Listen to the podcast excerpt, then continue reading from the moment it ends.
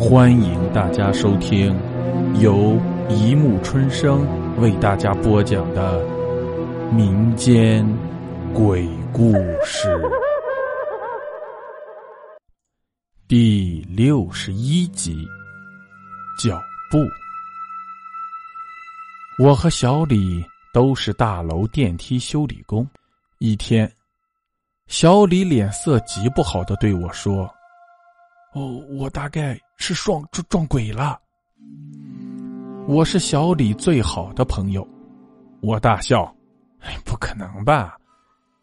小李瞪着血红的眼睛说：“哎，自自从我看了那个不好的东西后，每天下班都有人跟着我，但我回头却什么也没有。但我真的是听到了脚步声，我走一步他就走一步，我跑起来，那脚步声也跑起来，然后。”就停在我的背后。我问他：“有多少天了？”小李吭吭唧唧的，好像挺不愿讲的。最后，好像实在控制不住自己的恐怖，低声对我说：“我我杀了人。”我看到他几乎眼泪都要流出来了。小李平时胆子很小，杀人。一定是不敢的，我也低声问：“怎么回事？”小李说：“你你还记得一年前那个河南人吗？”我点头，他好像一年前辞职了。小李简直要哭出来了：“不不不不不不，他死了，我没救他。”我大吃一惊：“什么？”小李脸变得惨白。一年前，在东边那个没修好的电梯，他被卡在最底层。当时他的两条腿被生生压掉，骨头都露出来了。我真的好害怕。他向我伸出手，我没敢接，我跑了。后来，水泥直接灌了进去，他就……我听得连眼睛都没眨一下，当时我也在场，可没想到那个封起来的坑洞里有这样一个不甘心的灵魂。小李接着说：“就在前两天，我听到了这个脚步声，不，不是人的脚步，像是骨头在敲击地面。我想起那个河南人一年前露出的两根腿骨。”我真的要发疯了！我沉闷了一会儿，对已经说不出话来的小李说：“可能……哎，你还敢不敢去那个电梯坑？拿拿上几炷香？”小李拼命的摇头，转身就跑了。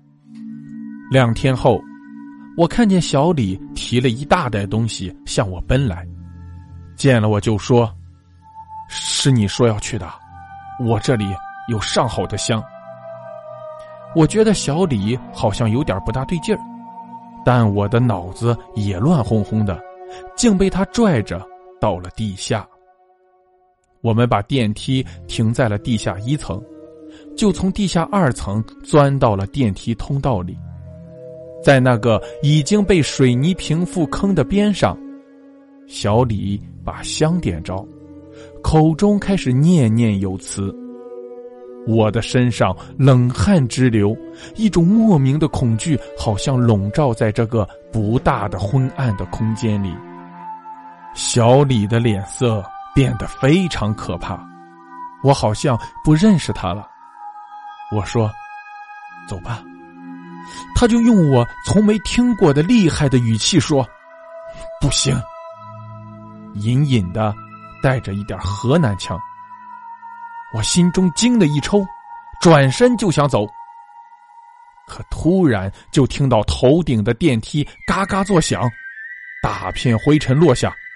我抬头一看，电梯居然像要往下掉。我狂吼一声：“电梯要掉了！小李，快走！”就冲上去拉他。小李的脸色一下子恢复了那种疲劳的样子。他也慌着站起来就往外跑，电梯发出了刺耳的嘎嘎声。我刚奔出电梯口，就听见小李“哎呦”一声，好像摔倒在地。我想进去拉他，可是又担心电梯掉下来。我在门口大喊：“快出来！”小李惨叫着：“救我！有有人拉拉着我的腿！”我看见他的身后好像的确有两只手，我不敢进去，叫着：“爬出来，爬出来！”小李费劲的爬着，一边流着眼泪和鼻涕，叫着：“救我！救我！”我勉强够着小李的手，拼命的拉着，并没有使太大的力气，就快要把小李拖出来了。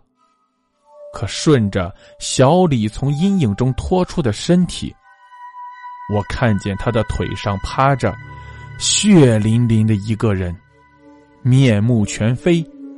还呵呵的笑着，我顿时吓得魂飞魄散，手一松，小李勉强的挣扎着，茫茫的看着我，口水和鼻涕一起流了下来。一声巨响，电梯整个掉了下来。小李的腿，可能就像那个河南人一样，被截为了两截，剧烈的疼痛。让小李暂时清醒了一点。我看着他从膝盖处截断的腿，白森森的腿骨暴露着，电梯的缝隙里还有肌肉连在他的腿上。